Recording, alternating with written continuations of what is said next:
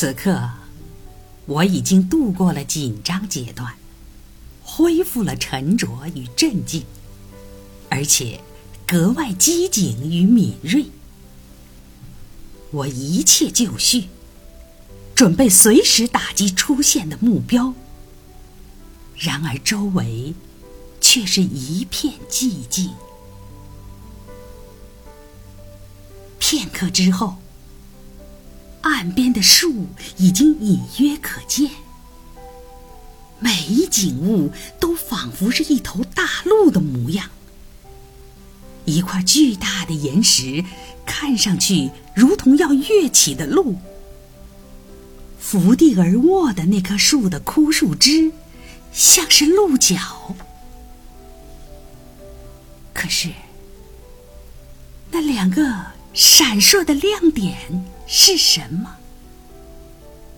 还用得着告诉读者他们是什么吗？瞬间，一个真实的鹿头出现了。然后是它的颈和肩，乃至全身。它立在那里，在齐膝的水中，眼睛盯着我们。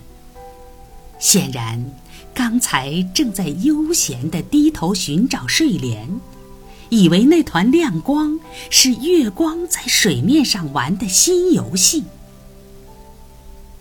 给他一枪。有人敦促我。一声枪响，水中传来一阵混乱的脚步声，然后是跳入林中的响声。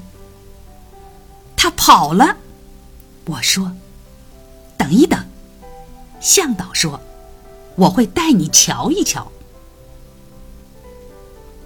独木舟飞快地划向岸边，我们冲上岸。高举着灯架，借着它的光线搜寻着附近。在那边的原木与灌木丛中，我又捕捉住了那闪烁着的亮点。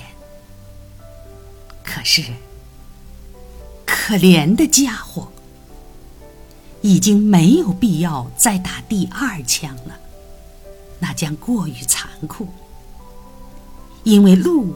已经倒地，快要断气了。但毕竟这个成就太一般了，因为这头鹿只是一头老雌鹿，整个夏季所付出的母爱，已使它精血殆尽。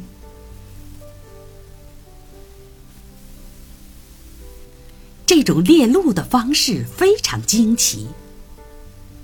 被猎的动物显然是受到吸引或感到迷惑，它并未显得恐惧，反而像是被惊呆了，或是受了某种魔法的影响。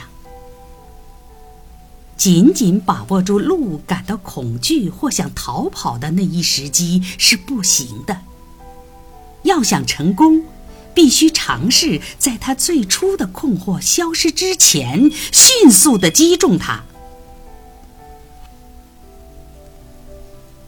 从岸边观望湖中的景观，我看不到任何出乎意料或异常的情况。没有动静，没有声音，只有渐渐吸引你的那束光。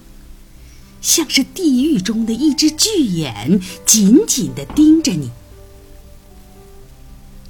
据向导说，当一头鹿受了这种把戏的玩弄并逃脱后，它绝不会第二次上当受骗。上岸之后，它会以一声长长的鼻息为信号，告诫所有听到信号的动物赶快逃离。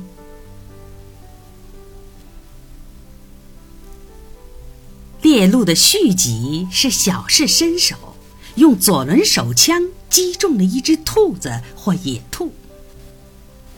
它被营地的篝火及睡在那里的人所吸引，冒冒失失的跳进我们中间。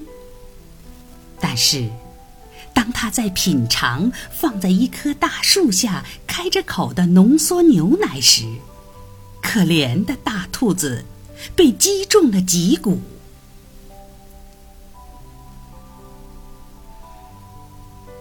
那些在大自然中寄宿的人发现，早起是很正常的事情。正是由于我们的贪睡恋床，使得我们与大地和空气所隔离，并阻止我们效仿鸟与兽早起的习性。当一个居民在卧室醒来时，那不是清晨，而是早饭时间。可是，在野外宿营，他可以感觉到清晨流动在空气之中。他可以闻到它，看到它，听到它，并且清醒的一跃而起。当早饭的吆喝声响起时，我们毫不迟缓地冲向。摆着白色切片的一棵卧地的树干，因为我们都急于品尝鹿肉，但很少有人吃第二片。它又黑，又有股子怪味儿。